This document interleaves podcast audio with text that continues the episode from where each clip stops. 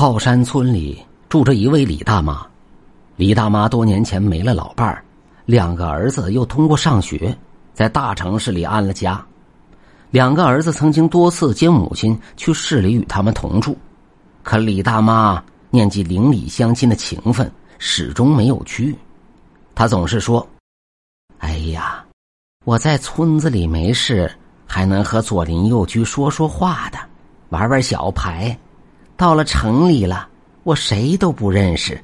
你们又都上班，我待着实在没意思。”两个儿子一听这话，也都理解。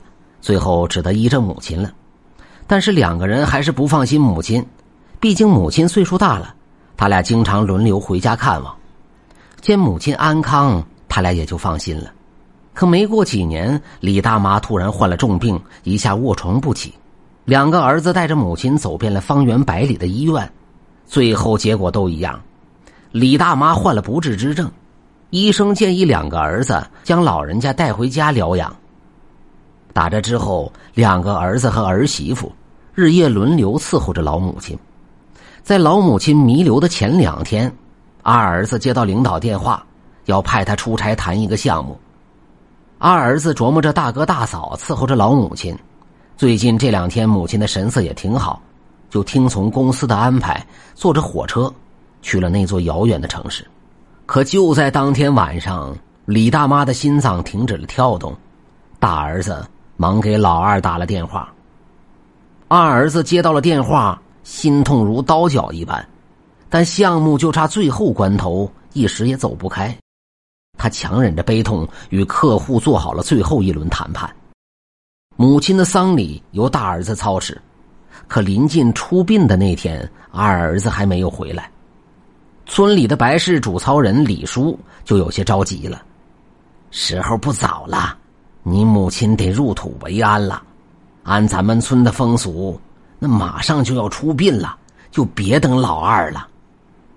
大儿子一听这话，思索片刻以后说道：“李叔，就按咱们村的风俗办吧，别误了吉时。”李叔转过身，开始吩咐抬棺材的众人：“吉时已到，哥几个用点劲儿，送李大妈最后一程，让她入土为安。”话音一落，众人开始抬棺材，一直抬到了村口。大儿子接到老二的电话：“哥，我正在往回赶，还有一会儿就到村头了。”电话刚挂，众人开始议论纷纷：“老李，这棺材怎么重了？”随即，李大妈的棺椁重重的落在了地上。李叔大声喊道：“哎，你们干什么呢？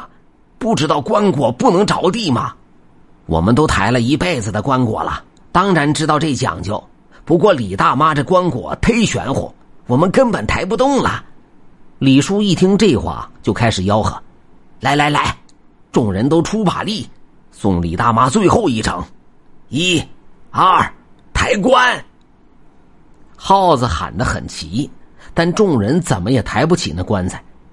李叔见状，赶忙走近前，扶着棺材就说道。他李大妈，孩子都大了，你放心走，别惦记他们了啊！你老入土为安的吉时已到，别再难为我们哥几个了。李叔说完，又开始喊耗子，但众人还是抬不动。就在李叔危难之时，远处来了一辆车，那车走近后，下来之人正是李大妈的二儿子。二儿子边哭边在地上跪爬。妈，我不孝啊！妈，您老原谅我吧，儿子来迟了。他抚摸着棺材，哭的是撕心裂肺。众人被他的哭声感染，纷纷流下了眼泪。李叔将他搀起，后对着大妈的棺材说道：“他李大妈，老二你也看到了，这下放心了吧？时候不早了。”您老上路吧。李叔再次喊号子，众人一下就将棺材给抬了起来，一直抬到了墓地里，也没有再出怪事。这件事很快就传遍了村子，村里年长的老人们都说，这是他李大妈放心不下二儿子，非要看看儿子再走。哎，真是可怜天下父母心呐。